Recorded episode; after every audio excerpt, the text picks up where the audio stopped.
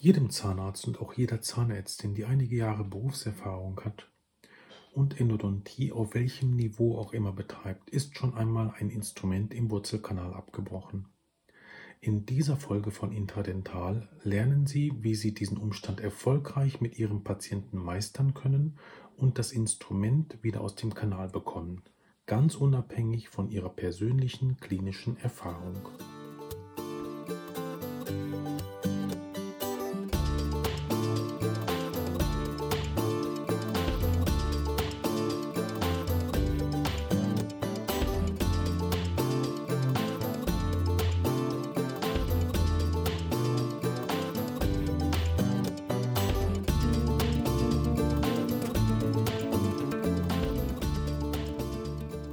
Herzlich willkommen bei Intradental, dem Podcast, der für Ihre Praxis Wissenschaft. Mein Name ist Thomas Lang und heute habe ich meinen Kollegen und Praxispartner hier in der Praxis Sirius Endo, den Viet Nguyen, als Gesprächspartner. Und wir haben ja in den Knowledge Bombs 2, in der Knowledge Bomb 13, in der Knowledge Bomb 16 und 19 über die Vermeidung von Instrumentenfrakturen im Wurzelkanal gesprochen. Und für die heutige Folge habe ich mir den Viet Nguyen mit dazu geholt, weil heute wollen wir sprechen über das, was man tun kann, wenn es denn passiert ist. Also die letzten vier Folgen ging es darum, was kann man tun, dass es nicht passiert. Und heute geht es darum, wie gehen wir damit um. Hallo Wirt. Guten Morgen. Guten Morgen, Thomas. Danke für die Einladung. Ja, schön, dass wir es schaffen. Also wir arbeiten ja Tür an Tür. Unsere Büros sind hier nebeneinander. Und schön, dass wir es heute mal schaffen, einen Podcast ja. aufzunehmen. Denn es ist ja so, wenn man zusammen in der Praxis arbeitet, dann unterhält man sich halt immer so fachbezogen, wenn man sich so die Patienten, mhm. so wenn du mal eine WF machst an einem Zahn, wo ich eine WK mhm. gemacht habe oder umgekehrt. Aber da wir uns die Tage ja aufteilen, ich bin am Anfang der Woche da, du bist immer Ende der Woche da, ist das auch ein schöner, schöner Moment, wo wir dann einfach bei dem Podcast mhm. auch mal so fachlich ähm, eine längere Zeit zusammen mhm. sprechen können die Hörerinnen und Hörer, die quasi mit ihrem Ehepartner eine Praxis führen, die merken das, hm. dass sie während des Praxisbetriebs von dem anderen Partner kaum was mitbekommen und sich dann eher zu Hause beim Abendessen über das unterhalten, was in der Praxis gelaufen ist.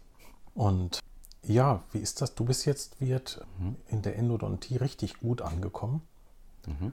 Und vielleicht, bevor wir über abgebrochene Instrumente im Kanal sprechen und wie du damit umgehst, also Hätte dir jemand vor fünf Jahren mal gesagt, dass du dich darum kümmerst, den Schrott aus den Kanälen rauszuholen? ich weiß nicht, also ob du dann oder was hättest du dann dabei gedacht? Wenn es jetzt explizit um die Instrumente geht und vor fünf Jahren, wenn ich zurückdenke, mein Status vor fünf Jahren, das war circa 2015, da habe ich erst so richtig losgelegt mit dem Operationsmikroskop Endos auf einem hohen Niveau zu machen. Mhm. Und wenn man mir noch erzählt hätte, ja, in fünf Jahren holst du schon diesen Metallschrotter raus, hätte ich wahrscheinlich gedacht, okay, brauche ich wahrscheinlich fünf bis zehn Sitzungen wahrscheinlich dafür. Ja. Ja, und wenn es dann überhaupt klappt und wenn noch was mit dem Zahn übrig ist. Mhm. Und das war, das ist zwar immer noch wahrscheinlich in meinem Geiste das sportlichste oder eines der sportlichsten äh, Disziplinen in der Endodontie, mhm. Fragmententfernung oder mhm. wie man mit Fragmenten umgeht. Aber es ist, sagen wir mal, nicht mehr dieses Gespinst von damals, was äh, ein Ding der Unmöglichkeit mhm. war. Mhm. Ja, also ich muss sagen, für mich ist so ein abgebrochenes Instrument so, hört sich jetzt komisch an, aber wie das Salz in der Suppe der Endodontie. Das ist aber, also Du kennst vielleicht den Spruch, dass ich das, das Tolle an der Endo finde ich, dass jeder Zahn anders ist. Mhm. Das hast du halt bei einer Veneer-Prep oder wenn du jetzt eine Füllung machst, eine Kariestherapie, das ist doch alles sehr standardisierbar. Mhm. Äh, in der Endodontie ist es halt die Fülle der anatomischen Besonderheiten mhm. und in einer endodontischen Spezialpraxis die Fülle der ganzen Überraschungen, mhm. die halt ähm, auftreten können von den Vorbehandlungen, die da sind. Mhm. Zu mehr als 90 Prozent machen wir Revisionen hier. Mhm.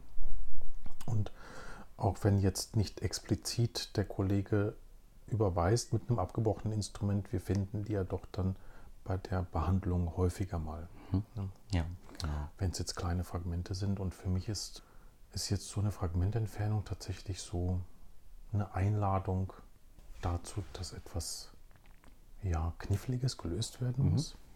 Wo ich selber vorher nicht so genau weiß, wie ich da, wie ich da dran gehe, Mhm. sondern das halt sehr erarbeite, Ja. wie ich so damit umgehe. Das macht für mich den, den Tag so ein bisschen ähm, bunter, Mhm. sage ich jetzt mal. Das soll jetzt für unsere Hörerinnen nicht unbedingt eine Einladung sein, jetzt äh, vor der Überweisung äh, eines Falls nochmal schnell ein Instrument abzubrechen, aber ähm, das ist dann so, dass man halt eben seine Profession lernt, in all diesen Ecken und Kanten zu lieben. Und das ist so, dass wir, glaube ich, relativ unterschiedliche Herangehensweisen haben. Also wir haben, wir haben uns jetzt zusammengesetzt für den Podcast, weil mir ist so aufgefallen, dass du so eine bevorzugte Art hast, damit umzugehen. Wenn du siehst, da ist ein Instrument abgebrochen und ähm, ich habe so meine bevorzugte Art, wie ich so rangehe. Mhm. Und da gibt es natürlich Überschneidungen. Und das ist es, glaube ich, ganz wert, das mal so aufzuzählen, Mhm. weil nicht alles funktioniert in der Hand eines jeden. Wie gehst du denn da von deiner Seite so dran? Du hast ja den Masterstudiengang auch gemacht Mhm. und da war das ja auch sicherlich Thema. Das war sicherlich auch Thema. Also ganz wichtig, jetzt fernab von dem Fachlichen, ist es für mich ganz wichtig, wie ich das mit dem Patienten vor allem kommuniziere. Mhm. Dass das ganz wichtig für mich ist, dass der Patient versteht, dass bei den meisten Fällen es per se nicht notwendig ist, das Instrument unbedingt zu entfernen. Mhm. Ähm, und dass die Patienten verstehen, dass das Instrument eigentlich nur ein Hindernis ist, um Mhm. den Kanalabschnitt, der apikal dahinter liegt, zu desinfizieren zum Beispiel. Mhm. Ähm, das ist für mich ganz wichtig, damit ich auch selber mit einer, nicht unbedingt mit dieser Erwartungshaltung reingehe, ich muss jetzt dieses Instrument entfernen, Mhm. damit das ein erfolgreicher Fall sein wird, sondern ich kläre die Patienten transparent vorher auf, dass Mhm. Es genauso gut sein kann, wenn es zum Beispiel ein konfluierendes Kanalsystem ist oder wenn das Instrument ähm, zu passieren ist durch einen Bypass und dass man das dann in die WF quasi äh, einversiegeln kann, dann ist die Erwartungshaltung ganz anders und man geht dann eher prognoseorientiert daran. Und dann weiß es der Patient auch zu schätzen, Mhm. dass man sagt, ich, entferne ich kann dieses Instrument entfernen, wenn ich dadurch nicht die Prognose des Zahnes verschlechtere, indem ich zu viel gesunde Substanz opfern muss. Aber wenn ich einen Bypass schaffe, dann ist das auf jeden Fall die, wäre das die elegantere Möglichkeit. Und meistens bei einem Bypass, wenn man dann das frei, äh, sich daran vorbei präpariert hat und dann, dann die letztendliche Aktivierung der Spielflüssigkeiten am Ende macht, dann fliegt einem das sowieso meistens um die Ohren später. Wenn man dann in weiser Voraussicht dann auch die anderen Kanäle so ein bisschen abgedichtet hat, mit, mit Wattepellets zum Beispiel, dann ist das schon, kann man schon fast sagen, dass es die Regel ist, dass die fast immer herauskommt von, von. Nachher bei der Nachher schallaktivierten bei der. Schallaktivierung oder Ultraschallaktivierung, genau. Ja, ja. ja. Also wenn die Patienten davon wissen, also Kenntnis haben, dass das Instrument abgebrochen ist, ist ja das auch immer erstmal eine psychische Belastung. Das stimmt. Ich glaube, das liegt daran, dass die Kollegen, die ehrlich genug sind, den Patienten aufzuklären, sind ja auch die, die dann ehrlich genug sind, ihn zu überweisen. Es gibt eine Vermutung, dass mehr als 90 Prozent aller abgebrochenen äh, Instrumente zum Entfernen des Zahnes führen, und zwar direkt. Das heißt, dem Kollegen Verlegenheit dem, wahrscheinlich. dem ja. Kollegen passiert das. Er sagt, man kann den Zahn nicht erhalten, Mhm. der Zahn muss gezogen werden. Deshalb sind halt die Kollegen, die, die wirklich so ihren Mann stehen oder ihre Frau Ja. stehen und sagen, und dann ihre Pflicht auch erfüllen, nämlich vorher aufklären, dass es passieren kann, muss man nicht, weil es gibt keine Alternative. Äh, Das nicht, man kann es nicht ohne Instrumente aufbereiten. Und wenn es passiert ist und es der Behandler merkt, dann muss er aufklären und eben über die Konsequenzen dessen aufklären, was zu tun ist. Und eine Konsequenz ist halt dann, und das ist eine weise Konsequenz, die Überweisung auszusprechen, weil es gibt den Irrglauben, dass man dafür verklagt werden kann, dass man ein Instrument abbricht. Das kann man aber gar nicht. Man kann verklagt werden dafür, dass man es verschwiegen hat. Wobei es stimmt nicht, es gibt ein Urteil, wo ein Arzt verklagt wurde, dass er vier Instrumente in einem Zahn abgebrochen hat. Okay. Äh, Gibt es wirklich? Das ist auch schon äh, relativ alt. Ich glaube, das ist so ähm, Mitte der 90er gewesen. Muss ich vielleicht nochmal raussuchen und in die Shownotes packen. Ich habe das in meinem, in meinem Fortbildungsordner irgendwo abgelegt. Und der Grund, weswegen er dann verklagt werden konnte, ist, dass man dann nachweisen konnte, bei der Behandlung eines Zahnes vier Instrumente abzubrechen, bedeutet ja dann, dass es einen systematischen Fehler gegeben mhm. haben muss, weil es halt einfach ein zu großer Ausreißer in der Statistik ist. Ja, und die, die Kollegen, die dann so ehrlich sind und den Patienten aufklären und überweisen, die fühlen sich dann immer wahrscheinlich etwas mitschuldig. Mhm. Weil es sind ja dann auch eher die, die Behandler, die sehr besorgt sind mhm. um den Patienten und die, die fühlen dann eine Mitschuld, weil es ist ja in ihren Händen passiert. Mhm. Und das, was ich den, den Patienten als erstes immer sage, wenn ich ein Beratungsgespräch führe über abgebrochene Instrumente, ich sage ihm, das passiert mir selber ständig, mhm. weil ich so viele Wurzelkanalbehandlungen mhm. durchführe. Muss es passieren, weil es mhm. ist einfach eine Wahrscheinlichkeit, ein Risiko, das ist halt klein, aber wenn die Fallzahl groß ist, wird das Risiko ja auch steigen. Mhm. Deshalb passiert das mir regelmäßig. Zwar extrem selten, mhm. aber extrem ärgerlich. Im Übrigen habe ich das Gefühl, dass die Instrumente, die man selber abbricht, besonders schwer ausgehen. ich weiß nicht, äh, wie es dir geht. Also wenn du dein eigenes Instrument, dein eigenes abgebrochenes Instrument rausholen musst, ist es immer irgendwie besonders schwierig, finde ich. Ja, Wir sollten uns die gegenseitig überweisen. Das ist eine was gute Idee. Was hältst du davon? Das ist eine super Idee. Dann ah, kommen wir dann wirklich in die, kommen wir dann wirklich auch in die, in die gleiche Situation wie die Kollegen. Ja, das stimmt. Dass, dass man, man, sagt, man muss den Patienten aufklären. Genau. Man muss sagen, nee, das ist der Dr. Nguyen ist jetzt der Spezialist für die abgebrochenen Instrumente in der Praxis. Das wäre, ähm, ja. das wäre eine schöne Spielart. Das stimmt. Das ist, das wäre interessant. Müssen wir vielleicht wirklich mal durchexerzieren. Wahrscheinlich ist es so nur subjektiv von meinem Gefühl her. Wahrscheinlich sind die wirklich sogar schwieriger zu entfernen, weil normalerweise ist das so, dass wir oder dass ich, ich kann nur für mich selber sprechen, dass ich alles vorher dafür tue, um es nicht abzubrechen, also mhm. Supergleitfahrt und alles. Und, und letztendlich, es ist schon wirklich wieder länger her, wo sowas passiert ist. Mhm sind es dann wahrscheinlich, ist es die Kombination aus extremen Anatomien mhm. und dann aus einer extremen anatomischen Situation ein Instrument zu extrahieren, ist bestimmt mhm. schwieriger als, als aus einer mhm. 0815-Situation, mhm. irgendwie aus dem MP2, was wir irgendwie mhm. oft machen oder irgendwie das stimmt. aus einer initialen Krümmung. Und das wenn stimmt. schon alles begradigt ist und es bricht mhm. immer noch ab und es ist hinter der Kurve, dann ist es dann einfach, glaube ich, ja. eine schwierigere Nummer.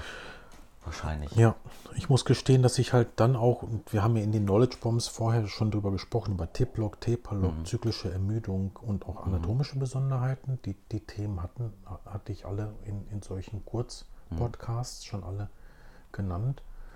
Es ist ja dann so, wenn so eine Situation ist, ich nehme dann lieber für einen Kanal ruhig nochmal ein zweites Mal das gleiche Instrument, um dann sicher zu gehen, dass ich die, die letzten zwei Millimeter sicher aufbereiten kann. Weil man sieht dem Instrument ja nicht an, wie schnell und stark das zyklisch ermüdet ist. Also ja. das Aufdrillen, da gucken wir natürlich nach jedem Stroke, gucken ja. wir ja immer, ist es irgendwie aufgedrillt. Sind die Schneidekanten immer noch schneidfähig? Also man sieht ja diese blinden Kanten, sieht man an den Instrumenten ja, ja auch ganz gut. Wenn jetzt die Schneidekanten nicht mehr schneidfähig sind, bedeutet es, dass ich einen erhöhten Druck auf das Winkelstück mhm. ausführen muss, um immer noch Vortrieb im Kanal zu haben. Wenn ich einen größeren Druck auf, ausüben muss, bedeutet das mehr Bremsung während der Rotation. Und mehr Bremsung ja. bedeutet mehr Torsion in dem Instrument. Und das ist der Grund, weswegen ein stumpfes Instrument viel leichter frakturieren kann, weil das Drehmoment, um es zu drehen im Kanal, damit es weiterhin schneidet, muss viel größer sein. Also so wie wenn man mit einem, mir hat, ich habe mal einen Kochkurs gemacht, da hat mir ein Koch beigebracht, wie man, wie man mit einem großen Messer sicher schneiden kann. Und ähm, der hat mir auch beigebracht, dass je schärfer das Messer ist, umso geringer die Wahrscheinlichkeit, dass man sich verletzt. Mhm. Das kann ich total nachvollziehen, mhm. weil du ja dann wirklich sofort mit der Klinge eindringst. Und danach ist das ja geführt genau. in, dem, in dem Gut, welches ja. du schneiden möchtest. Genau. Und die Finger immer schön weg von der Klinge. Ja. Und große Messer, damit du dich an den Kuppen führen kannst. Genau. Das ist quasi so. So das aber. Mhm. Das muss einem jemand mal sagen, weil sonst hat man vor, vor einem großen, scharfen Messer hat man dann eher Angst. Ne? Du ja. vielleicht nicht. Du bist ja auch so ein kleiner Hobbykoch. Ich bin ja auch Asiate. Kocht man Ja, die haben großen- ganz große Messer. ganz ne? große Messer, Und die machen auch alles mit den ganz großen Messern. Ja, ne? das stimmt. Ja. Auch die kleinen Dinge. Also da wird dann halt wirklich einmal die ganze Kokosnuss zack, zerhackt in einem Aber mit dem Rutsch. gleichen Messer auch die Knoblauch, der Knoblauch zerdrückt. Ne, Mit dem gleichen Messer. Ja, ja, ja. Das liebe ich auch. Und wir, wir machen das ja in der, in, der, in der Aufbereitung, in unseren Protokollen so, dass wir auch mit wenigen Instrumenten eine relativ große Vielfalt schaffen, indem wir uns die Instrumente modifizieren. Genau. Das wollen wir nicht, nicht zum, zum Thema dieser Podcast-Folge machen, aber das ist eine Sache, die wir bei unseren Praxisintensivkursen, dann wenn hier wirklich nur vier Teilnehmer sind, da bringen wir denen diese Kleinigkeiten bei, wie man quasi mit ein und demselben Instrument auf ISO 20 oder auf ISO 35 präparieren kann. Mhm. Aber jetzt sind wir so ein bisschen abgeglitten. Wir waren ja gewesen bei den eigenen abgebrochenen Instrumenten und bei der ganzen Psychologie des Ganzen.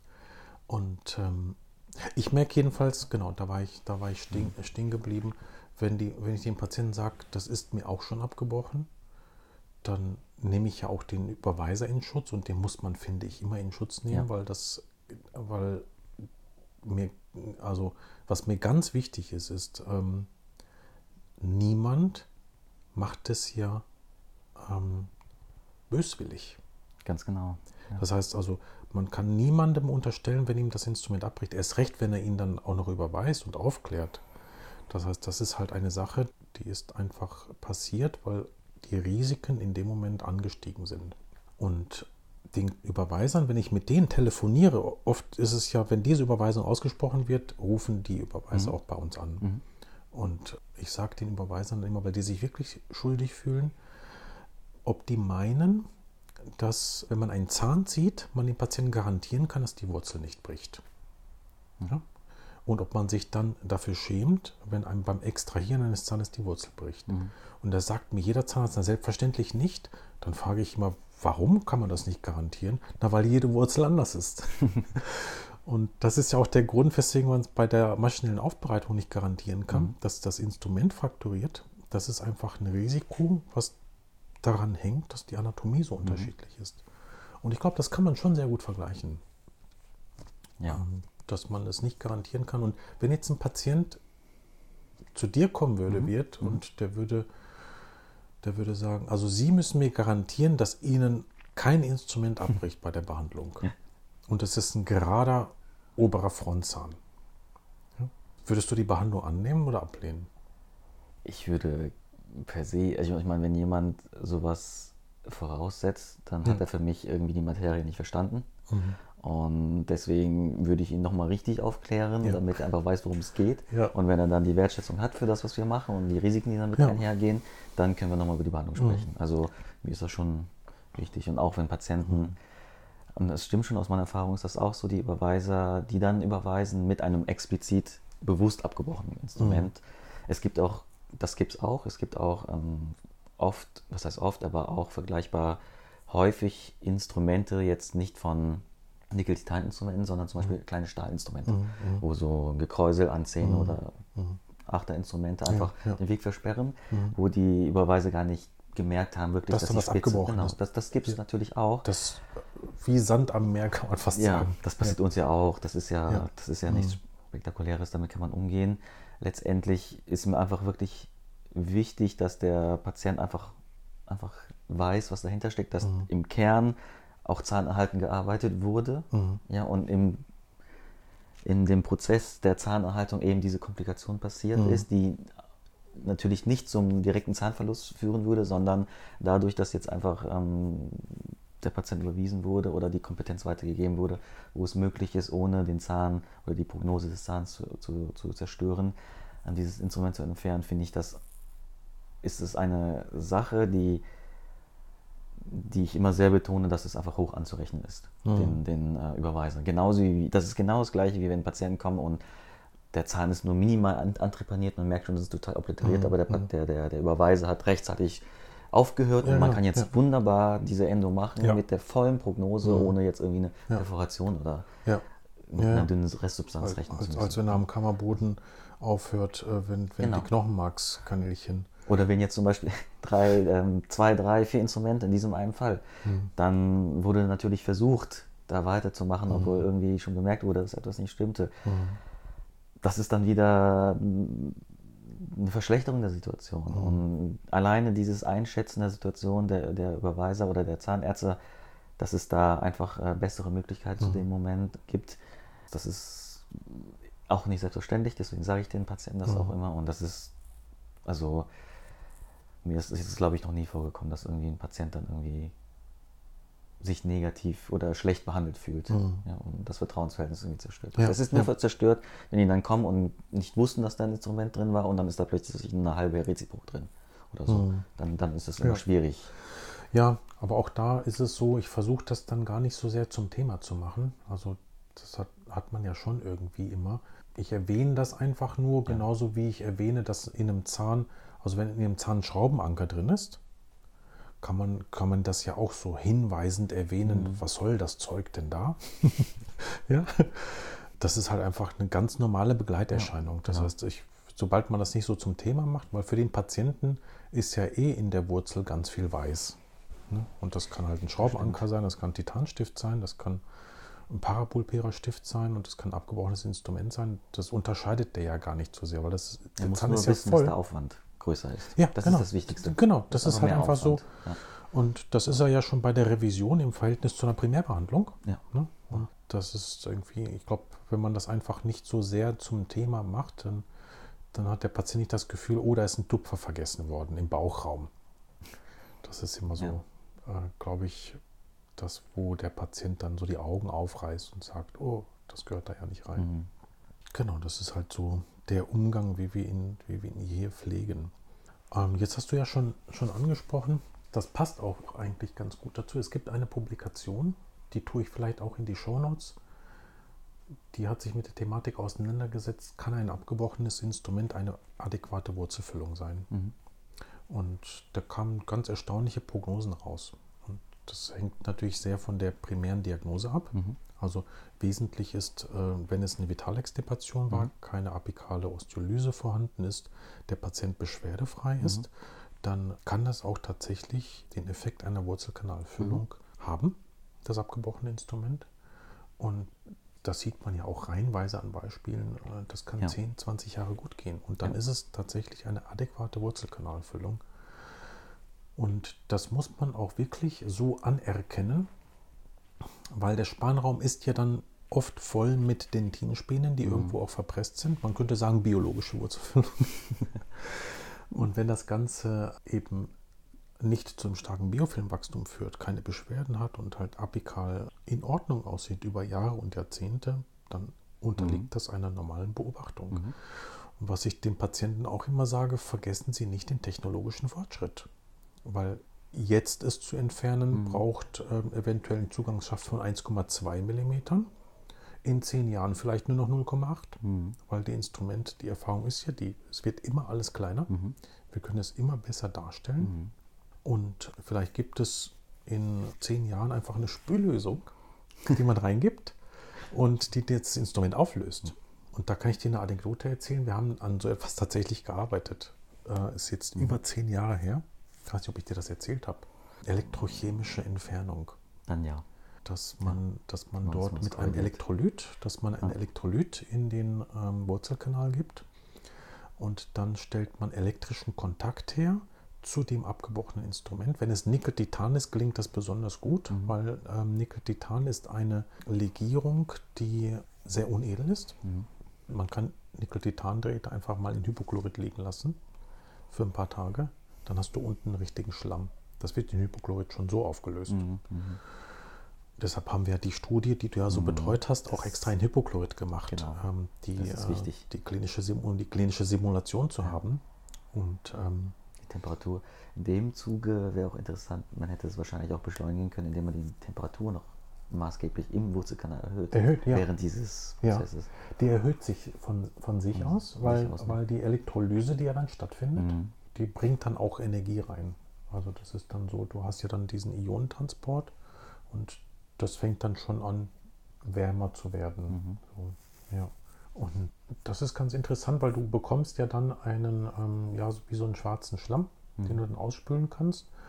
Und das Instrument, das äh, als erstes fängt es bei den Schneidekanten an, dass die sich da anfangen aufzulösen und das Mhm. korrodiert dir dann letztendlich so weg. Es dauert sehr lange, bis es sich ganz auflöst.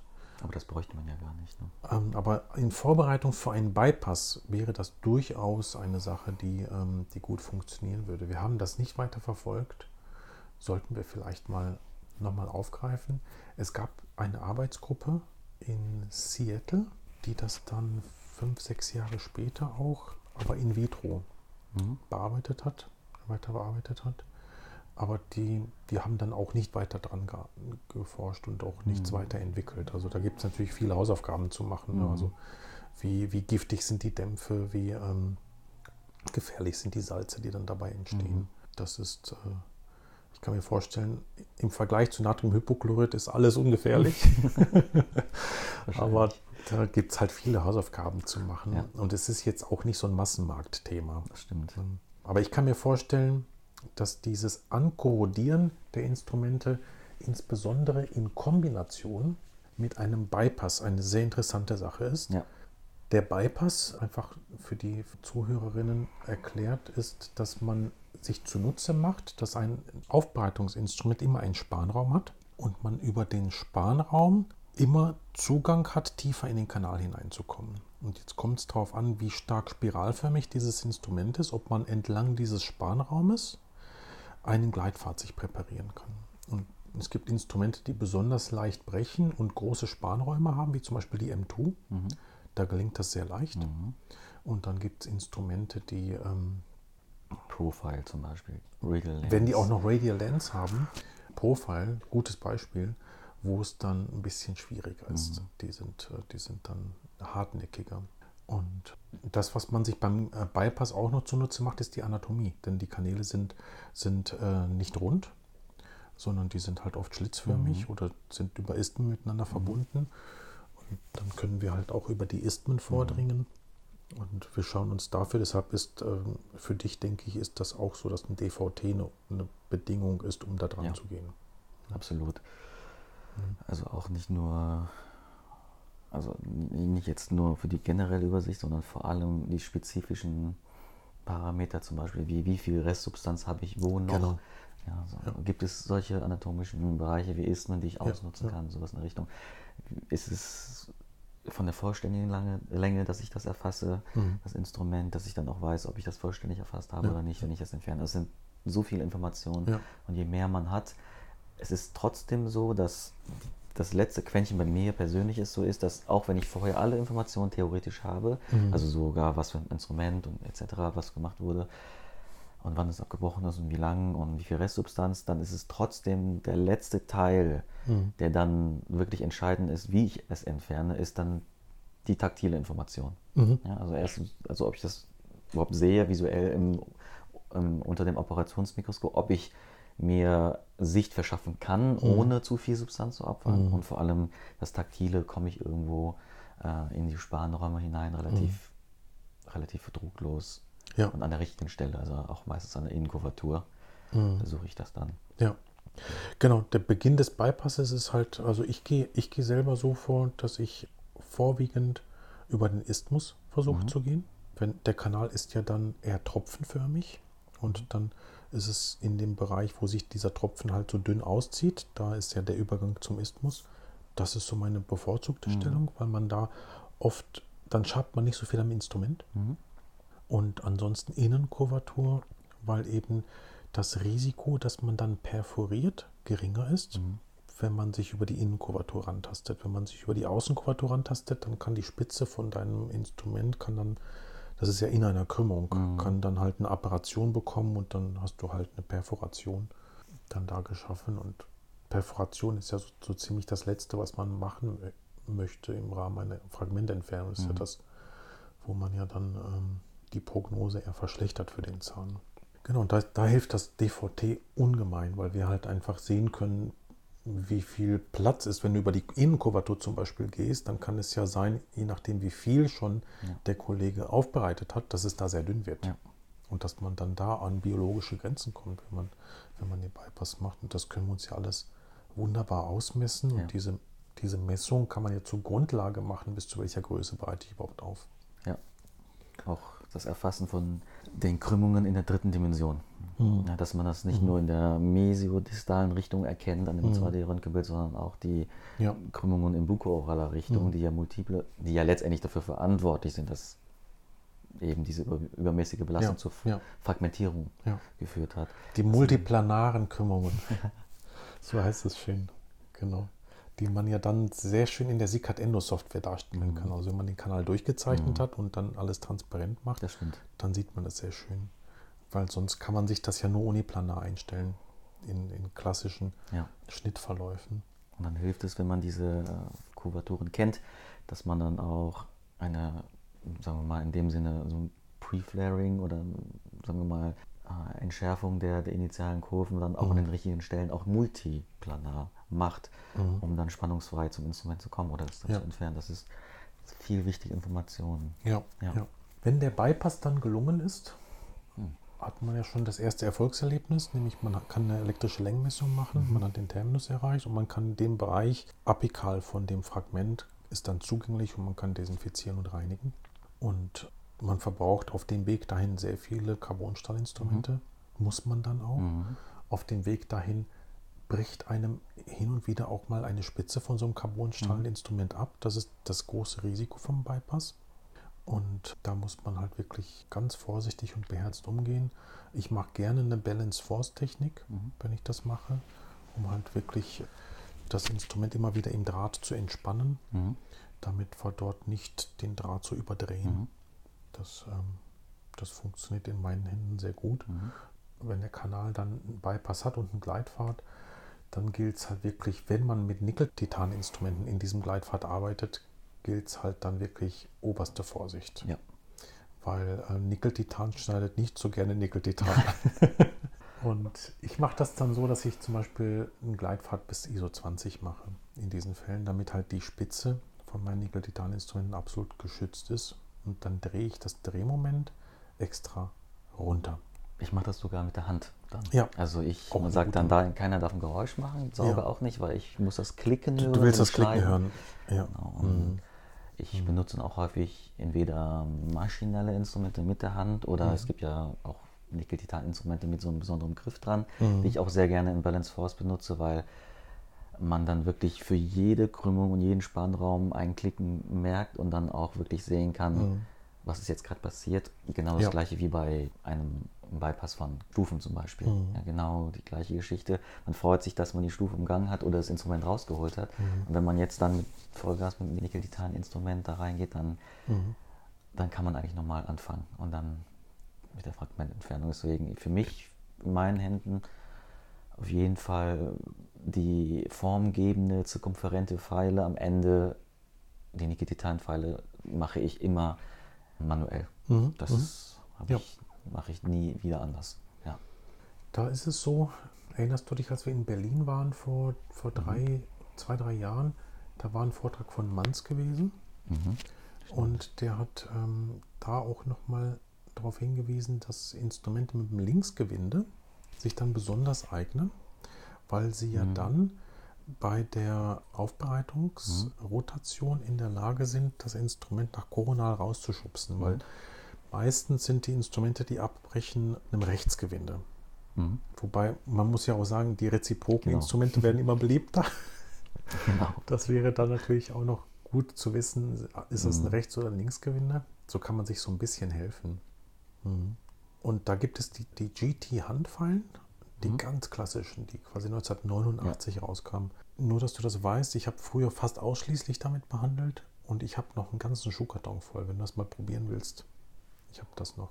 Das ist, die gehen rein balanced forced und damit kann man, damit kann man das ganz gut machen. Also ich mache es jetzt nicht mehr, weil man den nicht mehr nachkaufen kann. Mhm. Das ist immer blöd, sich auf der Technik zu trainieren. Ähm, und dann findet man die nachher noch gut und dann gibt es die Instrumente aber nicht mehr. Meines Wissens ja. werden die GT-Handfallen nicht mehr produziert. Nee, die werden nicht mehr produziert. Aber vielleicht noch in dem einen oder anderen Lager. Ich mache das ja mit den uralten Pro Taper Universal fallen eigentlich aus der alten Legierung, die dann einfach diesen ja. Griff haben. Ja, den, diesen soften Griff. Den soften mhm. Griff. Diesen, die sind sehr gut. Die kann ich nur empfehlen. Der softe Solche Griff hat ja auch wie so eine kleine ähm, Drehmomentbegrenzung. Total, Weil sich total. der Draht in diesem Silikon so ein bisschen verwinden kann. Ja, und es ist auch, es ist auch wirklich für, den, für die Fingerkuppen total durchaus angenehm. schonend. schonend und angenehm und viel, viel Feedback, was das Drehmoment angeht. Ja, Das, ja, das, ja, das, das stimmt. ja. Es wird sich, und ich glaube, das war auch der Grund, warum du damals nicht mehr die GTs durchgehend bei jeder Behandlung benutzt hast. Mhm. Wenn man dann die ganze Balance Source macht und es knackt und knackt und knackt, dann Ja. Microcracks kommt dann ein. So ist es. Das ne? war auch Das der ist- Grund. Das war auch der Grund. Das darf man nicht ist vernachlässigen. ähm, diese Art der, der Behandlung führt wirklich zu äh, Frakturen, also Infraktionen und dann äh, nachher auch zu Frakturen im apikalen Drittel. Mhm. Da, da ist einfach die Cap-Spannung erhöht Mhm. sich sehr durch die Retorotation. Und ähm, das ist auch, also die Erfahrung, die ich damit gemacht habe, ist für mich auch der Grund, weswegen ich einfach innerlich reziprokes Aufbereiten eher so etwas ablehne, obwohl mir bewusst ist, dass bei den Schneidekantendesigns jetzt von den, von den neueren Instrumenten sehr darauf geachtet worden ist. Also vor allem die Wave One Gold Mhm. hat ein sehr ausgefuchstes Schneidekantendesign, sodass ähm, diese Cap-Spannungen deutlich reduziert werden können. Ja. Aber das muss, finde ich, nicht sein in geübten Händen, dass man, dass man eben Ja. reziprok aufbereitet. Ja. Aber es kommt, gibt Kollegen, die das, die das Mhm. sehr mögen. Ja, und dann, wenn das aufbereitet ist und dann erfolgt die Desinfektion, wir machen das ja gerne schallaktiviert, dann hüpft ganz gerne mal das Instrument raus. Das Und Fall. Was ja. man auch machen kann, ist, es ist ja dann durch die Aufbereitung eher an die Wand gedrückt worden. Man kann es dann etwas in das Lumen hineinluxieren. Manchmal kommt es aber dazu, dass man sich dann ärgert, weil man verklemmt sich ja dann auch ähm, den Kanal, den man präpariert hat. Und wenn es dann nicht rausgeht, Genau. dann hat man eben keinen sauberen Cone-Fit mehr. Das heißt, da Ja. muss man wieder nacharbeiten. Ja. Das ist dann so ein bisschen der Nachteil, wenn man es drauf auslegt, nach einem erfolgreichen Bypass, Mhm. das Instrument dann nochmal, man könnte ja dann mit einer Ultraschallaktivierung, könnte Ja. man ja wirklich bewusst hingehen und das dann luxieren. Manchmal ärgert man sich dann, weil eigentlich Ja. spielt das keine Rolle, wenn man das in die Gutterpecher einbettet. Also, Also, es ist dann, ja. also ich sehe das auch so. Es ist jetzt keine, äh, vielleicht, also nicht, dass ich da falsch verstanden werde, ich mache das nicht explizit, um das Instrument dann rauszuholen, sondern Mhm. weil ich sowieso erst nach der zirkumferenten Präparation erst mit der Desinfektion starte. Mhm. Zum Beispiel aktiviere ich persönlich auch das ähm, EDTA. Mhm. Und ähm, aus den Erkenntnissen jetzt zum Beispiel von äh, Endodontologen, die das ja äh, sehr häufig machen, wie zum Beispiel wieder Yoshimitsu Teruchi, der Mhm. auch sehr mit den Flüssigkeiten experimentiert, die Mhm. in, in welchen Flüssigkeiten sich am leichtesten Fragmente heraustransportieren lassen zum Beispiel. Ah, tatsächlich, hat Ja. er sich damit Auf beschäftigt? jeden ja, ganz, ganz extrem sogar. Und Okay. der, also der EDTA war bisher immer der Standard, da ging es am besten. Mhm. Und letztendlich sind wir mittlerweile bei Olivenöl und mechanischem Öl gelandet. Und also richtig. Wirklich? Ja. Ah, okay. Ja, Und dann, dass er da auch wirklich viele Untersuchungen dazu Mhm. hat. Und deswegen es kommt es dann meistens dann auch, wenn ich mit EDTA aktiviere, um die Schmierschicht zu entfernen, vor der eigentlichen Desinfektion. Da Mhm. kommt mir meistens das Instrument schon entgegen. Und Mhm. da der Eddy ja aus also einem eher weichen Polymer besteht, Mhm. Es kommt entweder heraus in dieser Mhm. Zeit oder auch nicht. Und wenn es nicht herauskommt, dann ist es fest genug, dass es nicht irgendwie durch Scooterpercher irgendwie äh, luxiert wird, dass dann plötzlich Mhm. der Cone einen umkippt, äh, umknickt oder, oder man keinen Cone-Fit mehr hat. Mhm. Das ist für mich so die einfache Heuristik, die dahinter Ja, steckt. ja, ja. Und der Patient weiß sowieso, ne, dass es ein, keine Voraussetzung ist, das Genau, zu entfernen. Wenn, so ist es. dann ist es schön, aber muss Mhm. nicht. Richtig. Jetzt kommen wir noch auf so ein paar andere Techniken, die wir so einsetzen. Ähm, wie ist das bei dir mit der Hülsentechnik? Nutzt du die?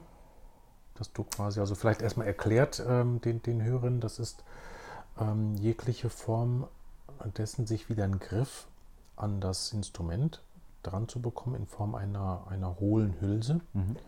Entweder durch Verklemmung, also man kann die Hülse drüber stülpen und dann von innen einen Klemmdraht einführen. Oder man kann eine Hülse mit Klebstoff füllen und dann über den Instrumentenkopf schieben und dann fest werden lassen. Ist das für dich ein Thema? Ich ähm, kann das nur aus meiner persönlichen Erfahrung schildern. Ich habe es als erste Technik versucht, Mhm. weil das von dem Aufwand der Gerätschaften eher gering ist. Man braucht einfach eine, eine Hülse, eine Kanüle, die man ein bisschen bearbeitet, ein bisschen sagen wir mal, platter drückt, damit man nicht mehr einen runden Querschnitt hat und dann eben Komposit, ein autopolymerisierendes Komposit am besten. Nur meine persönlichen Erfahrungen sind so, dass ich es damit nicht gut entfernen konnte. Entweder war ich zu ungeduldig, es hat nicht, war Ja. nicht ganz ausgehärtet oder es hat Ja. vor allem der Verbund zwischen Hülse und Instrument war so eher die Schwachstelle bei mir. Ah, okay, das heißt, dass das nicht sicher verklemmt hat. Genau. Okay, okay. Ich habe das ja auch damals von, von glaube ich, von dir dann gelernt. Mhm. Und das war jetzt aber nicht die Technik, die bei mir persönlich eher Funktioniert hat. funktioniert hat. Welchen, äh, welchen Kleber hast du dann genommen? Das war Unicem. Unicem. Ja, Mhm. Relax Unicem habe ich Ja. benutzt. Das, Die ähm, Kanüle so platt gedrückt, damit es, wenn es rotiert, dass es dann keinen keinen Raum hat zum Rotieren Mhm. der Kanüle. Ja, aber, das, aber ja. in meinen Händen, ich habe es vier, fünf Mal gemacht und hat jetzt nicht äh, in der gewissen Zeit äh, zu dem Erfolg geführt. Mhm. Deswegen habe ich das jetzt Mhm. nicht weiter verfolgt. Mhm. Ich weiß, dass es zum Beispiel in deinen Händen so oft funktioniert hat. Mhm. Andere mögen das auch, aber für mich persönlich ist es Mhm. nicht. Also die hat für mich eine ganz spezifische Indikation, diese Hülsentechnik.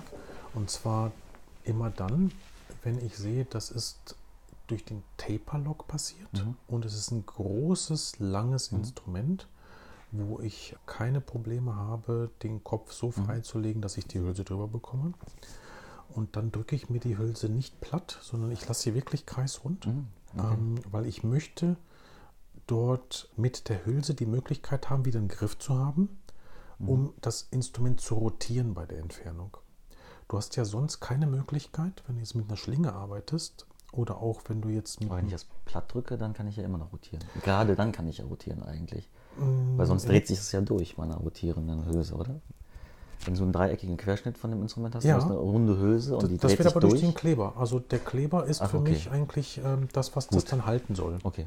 Mhm. Und damit aber der Verbund, es geht darum, dass, also wenn du die platt drückst, dann hast du ja auch einen ovalen, ein, genau. eine ovale Hülse und dann musst, also du kannst es nur so weit platt drücken, dass es in dem Kanal nach wie vor rotiert werden kann. Genau. Und ich fange immer so an, wenn ich jetzt die Hülse erstmal ohne Mhm. Kleber anpasse auf den Instrumentenkopf, dass ich die Hülse dann von innen mit einem feinen ähm, Fissurenerweiterer Mhm. so lange aufweite, bis ich äh, einen guten Fit habe über dem Instrumentenkopf. Und dann rotiere ich auch extra die Hülse, um zu sehen, dass sich das frei dreht um den Instrumentenkopf, Mhm, okay. damit ich weiß, ich kann an dem Kopf von der Hülse kann ich auf jeden Fall rotieren. Mhm. Und dann sorgt der Kleber dafür, dass diese Rotation auf das Instrument kommt. Mhm. Und genau diese Kraft, dieses Kraftmoment möchte ich haben, weil ich möchte, ich möchte die, die Schraube, das Eingeschraubte möchte ich rausschrauben. Und Das ist nämlich das, wo ich mir Sorgen oder dachte, das würde bei mir nicht funktionieren, dass der Kleber, also die Verbundstelle Kleber Ja. zur Hülse, Ja. wenn es nämlich rund ist und nehmen wir mal an, es klebt nicht, Ja. ist da ist keine Adhäsion, dann dreht sich ja der Kunststoffzylinder innerhalb der Kanüle. Ja, dann genau. passiert nichts. Ja. Und wenn das aber oval ist, dann kann es gar nicht drehen. Genau. Deswegen dachte ich, dass man das so Und das kannst müsste. du, und das kannst du ähm, verhindern, indem du mit dem Fissurenerweiterer, Ah, wenn ich das, wenn okay. ich das Ich. Mhm. die Hülse von innen aufweite, dann mache ich mir Retention rein. Die Retention. Und ähm, du kannst, äh, du kannst quasi hingehen und, und das so verkanten, diesen Mhm. Fissurenerweiterer, dass du richtig große Retentionen innen hast. Ah, jetzt verstehe ich, ja. Und dann ist es wichtig, dass du den Kleber komplett von hinten ra rausdrückst. Mhm. Das heißt, ich setze dann mit dem Unicem hinten an dem Lürlock an, Mhm. drücke den Kleber komplett raus, lasse ihn sogar noch ein bisschen rauslaufen und dann wird es Ja. über den ganz minutiös getrockneten Kanal wird es drüber gegeben. Der Patient kriegt einen Keil in den Mund, damit er das nicht berührt, weil er darf das nicht, nicht quasi dislozieren. Und dann gehe ich aus dem Zimmer und lasse die Mitarbeiterin natürlich mit dem Patienten. Ja. Und dann warte ich 15 bis 20 Minuten. Also das, der Grund, weswegen der Kleber nicht funktioniert, ist der, dass 15 bis 20 Minuten ist eine Qual für einen Arzt im Zimmer zu sein, nichts Ja. zu tun. Das ist, das ist, das ist quasi so das. Also du musst halt einfach diese Okay. Zeit äh, dann wirklich, äh, koch dir einen Tee, Hm. lass ihn gut ziehen, trink ihn, koch ihn heiß, damit du ihn ganz langsam trinkst und dann stell dir ruhig einen Wecker. und lass dir dann noch Zeit ins Zimmer zu gehen. Mhm. Und dann kannst du halt wirklich an dem Lürlock von dieser Hülse kannst du dann eine leichte Hin und Her, eine Balance Force Bewegung machen Mhm. und dann merkst du schon, also bei einer ganz vorsichtigen Bewegung merkst du schon, oh, das dreht sich leicht raus Mhm. und rein. Dann siehst du, das hat gepackt und dann machst du dieses rein und raus, also nicht dann durchdrehen, sondern wirklich dieses, dieses leicht reinrotieren, leicht rausrotieren, machst du in einer immer etwas größeren Amplitude, bis es dann anfängt, immer mehr sich rein und raus zu rotieren und dann rotierst du es irgendwie ganz raus. Und das ist für mich wirklich eine Technik, die, wenn die über mehrere Millimeter, die Schneidekanten verkeilt sind, du kriegst es ja mit der, mit der Schlinge nicht, weil die Schlinge, mit der Schlinge kannst du es nicht rotieren. Wenn du mit dem Ultraschall dir das vorher so stark lockerst, läufst du in die Gefahr rein, dass der Kopf dir abbricht durch Kalt, Kalthärtung. Und ähm, da funktioniert genau für die Indikation, finde ich, die, finde ich die Hülsentechnik ähm, genauso angewendet, finde ich sie gut. Sie ist natürlich extrem mühsam, gerade jetzt, wo es diese, diese äh, Schlingentechniken gibt, ist die tief unten im Kanal extrem mühsam, weil du siehst nichts. Ja. Aber alles so bis zum mittleren Drittel ist absolut gut zu handeln. Wenn du halt wirklich schön gerade mit, mit einer geraden Hülse drankommst und wirklich mit dem bewussten Intention der Rotation. Ja, kommen wir vielleicht noch zu der Schlingentechnik. Mhm. Ne? Das ist ja eine Sache, Ja. die sich, die sich ja erst in den letzten fünf Jahren so entwickelt hat, Mhm. kann man so sagen. Der Michael Arnold hat ja dort äh, früher mit seinen kleinen Galgen gearbeitet. Das ist aber jetzt so etwas obsolet geworden, jetzt wo es die Schlingen gibt. Und es gibt jetzt eine ganze Vielzahl von Geräten, also Geräte, wo es schon fest eingespannt ist, wo du halt einfach nur mit einer Taste das leicht greifen kannst, bis hin zu, zu Instrumenten, wo du dir das selber einflechten kannst. Also Terauchi ist das mit dem, mit dem kleinen Hebelchen. Mhm. Und äh, Frag Remover ist, finde ich, Frag Remover finde ich schön, weil das halt so ein Projekt ist von Zahnärzten für Zahnärzte. Die ersten waren ja aus dem 3D-Drucker und das haben die dann in so einer Kleinserie gemacht. Ich habe mich daran gewöhnt. Ich finde das schön, dass man halt mit dem, wie mit einer Obtura-Pistole, das gut halten kann und den Ring dann halt wirklich mit den Fingern drehen kann. Aber da es aus Kunststoff ist, ist das so, dass der Zug nicht immer direkt auf das Instrument geht. Ne? Ja. Und dann gibt es den, den Endo Cowboy von unserem DG Mikro-Mitglied, auch in liebevoller Kleinarbeit zusammengeschustert, Mhm. muss man sagen. Der, der sieht ja so ein bisschen aus wie so eine äh, Metallspritze Mhm. für diese Glasampullen. Mhm. Der Endo Cowboy, wie so ein überdimensionierter. Mhm. Weißt du warum? Nein. Weil der erste Prototyp war genau daraus. Ah, okay. Der erste Prototyp vom Endo Cowboy, der war, der war so eine abgesägte, weil du kannst halt vorne, kannst du ja die Kanüle dran machen. Mhm. Und äh, dann hast du Metall Mhm. Ja. und dann hat Ja. er sich da dran gelasert, Mhm. eine Toffelmeier-Matrize. Mhm. Bei der Toffelmeier-Matrize hast du ja innen diesen Kolben, der sich verschiebt, wenn du daran drehst. Mhm. Da hat er den Draht dann daran fixiert. Mhm. Und das funktionierte dann Ja. schon ganz gut. Und das ist dann, ist natürlich jetzt sehr fein mit diesem Kugellager und so weiter. Was mich aber stört an dem Endocoil, muss ich echt sagen, ist, dass das Drehrädchen oben ist. Ich hätte es gern wirklich an dem, an, zwischen Daumen und Zeigefinger. Ja, es ist, ich mach, ich benutze den Endo Cowboy subjektiv gesehen jetzt glaube ich am häufigsten von allen, Mhm. allen Techniken. Also das ist meine Standardtechnik, Mhm. Also Schlingentechnik plus, plus Ultraschallbearbeitung. Mhm. Und das muss ich auch sagen, das stört mich auch, Mhm. dass, der, dass ich nicht selber leichter daran komme. Ich lasse immer, mh, das funktioniert nur mit einem guten eingespielten Team, dass ich durchs Mikroskop sehe, wie die Schlinge gerade sich um das Instrument legt, also wie ich die gerade drum Mhm, gelegt habe mhm. und dann meine Assistenz dann langsam zudreht, Ja, ja. bis die halbwegs drauf ist und dann drehe ich erst selber. Ja, los dann drehst du es selber, genau. Genau, Und, so mache ich das immer Ja. und das ist Mhm. jetzt nicht ideal, aber Also der Dennis Köhrer hat das ja, hat das ja immer so beschrieben, dass es eher ein Vorteil ist, dass es die Assistenz macht.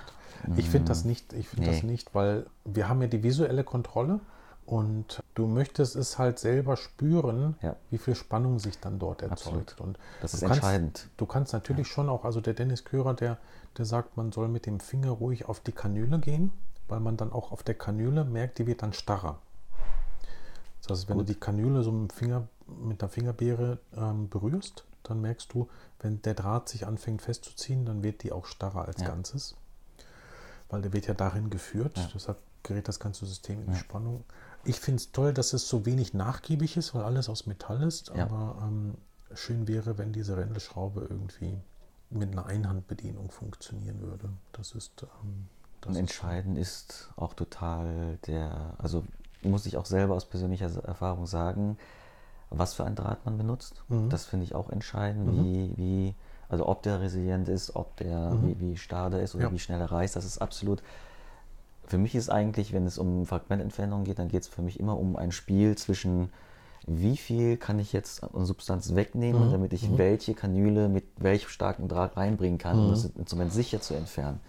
Ja, das ist Ja. für mich immer so ein Spiel, dass Ja. ich dann sage, okay, ich will nur ganz wenig wegnehmen, dass ich diesen ganz kleinen Draht, diesen Mhm. dünnsten nehmen kann, mit der kleinsten Kanüle, um so wenig wie möglich zu machen. Aber dadurch muss ich auch tiefer das Fragment freilegen und dann Mhm. ist es wieder riskanter, weil es wieder brechen kann. Deswegen Das stimmt. Und dann ist dann das Letzte daran, was sehr, sehr viel vom taktilen Gefühl abhängt, eben wie stark man die Schlaufe spannt. Mhm. Ja, weil, weil zu stark, dann reißt die einfach direkt und zu schwach, dann Ja. entgleitet einem das Instrument Mhm. und das kann schon zeitaufwendig sein, wenn man das immer wieder Ja. machen muss. Das ist nicht, das- nicht umsonst so, dass. Ähm, Aber es ist auf jeden Fall, ich, ich, also für mich selber, auch wenn ich das jetzt mittlerweile schon, sagen wir mal, eher routiniert mache, muss ich sagen, dass Fragmententfernung schon eines der anspruchsvollsten Sachen Mhm. ist in der Endodontie.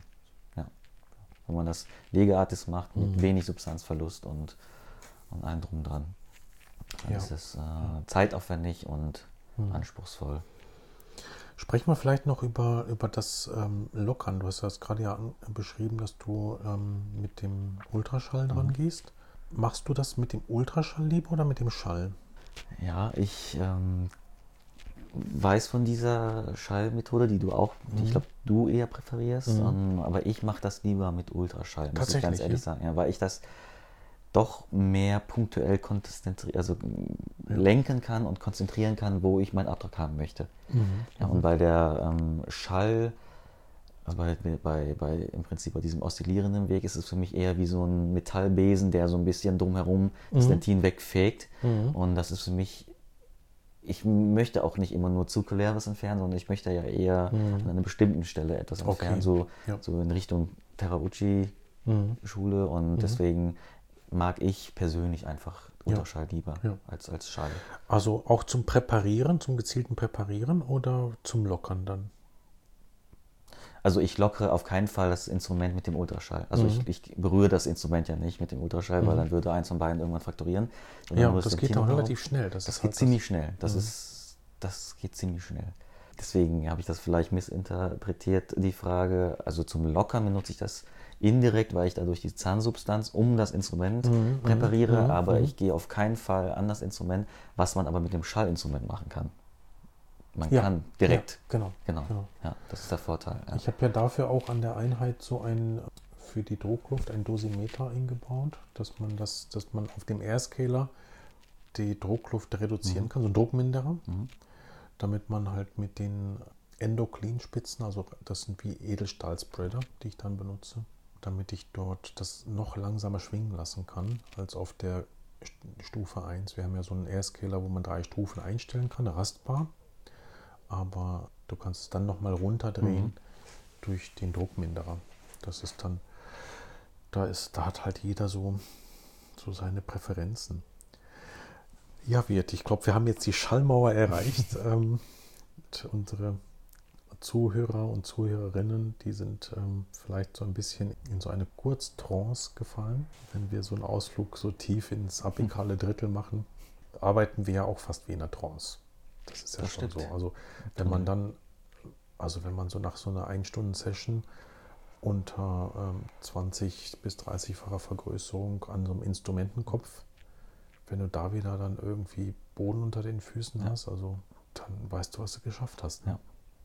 Man ist dann wirklich irgendwie an einem anderen Ort in dem Moment. Ne? Ja. Und macht sich dann wirklich ganz klein.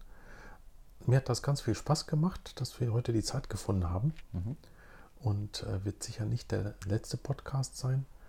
Ich wollte mit dir ja auch noch einmal vielleicht machen wir schon den kleinen Ausblick an unsere Hörerinnen und Hörer.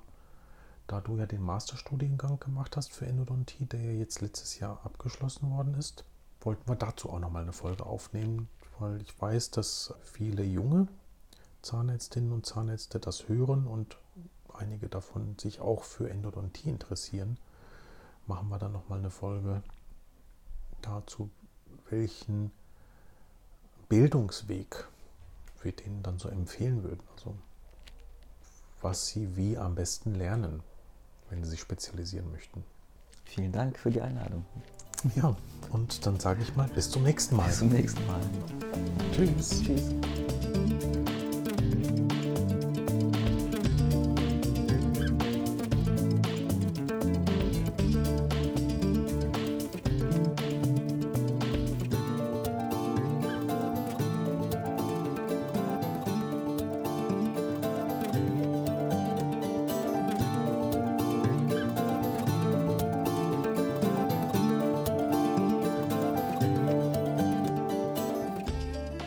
Das war eine weitere Folge von Intradental. Wenn Ihnen diese Folge gefallen hat, würde ich mich sehr über eine Bewertung bei iTunes freuen. Dadurch erhöhen Sie die Sichtbarkeit für interessierte Kollegen. Noch mehr würde ich mich über ein direktes Feedback freuen. Dafür können Sie in den Show Notes auf den Link ganz unten klicken. Sie gelangen dann auf eine Seite, wo Sie uns direkt eine Nachricht einsprechen können. Weiter können Sie uns natürlich auch eine E-Mail senden. Sie erreichen uns über info@intradental.de.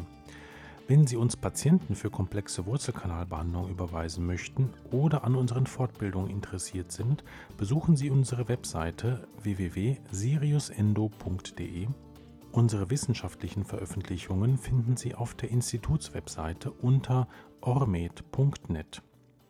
Ich freue mich, wenn Sie auch in der nächsten Folge wieder mit dabei sind. Diese erscheint sonntags um 10 Uhr.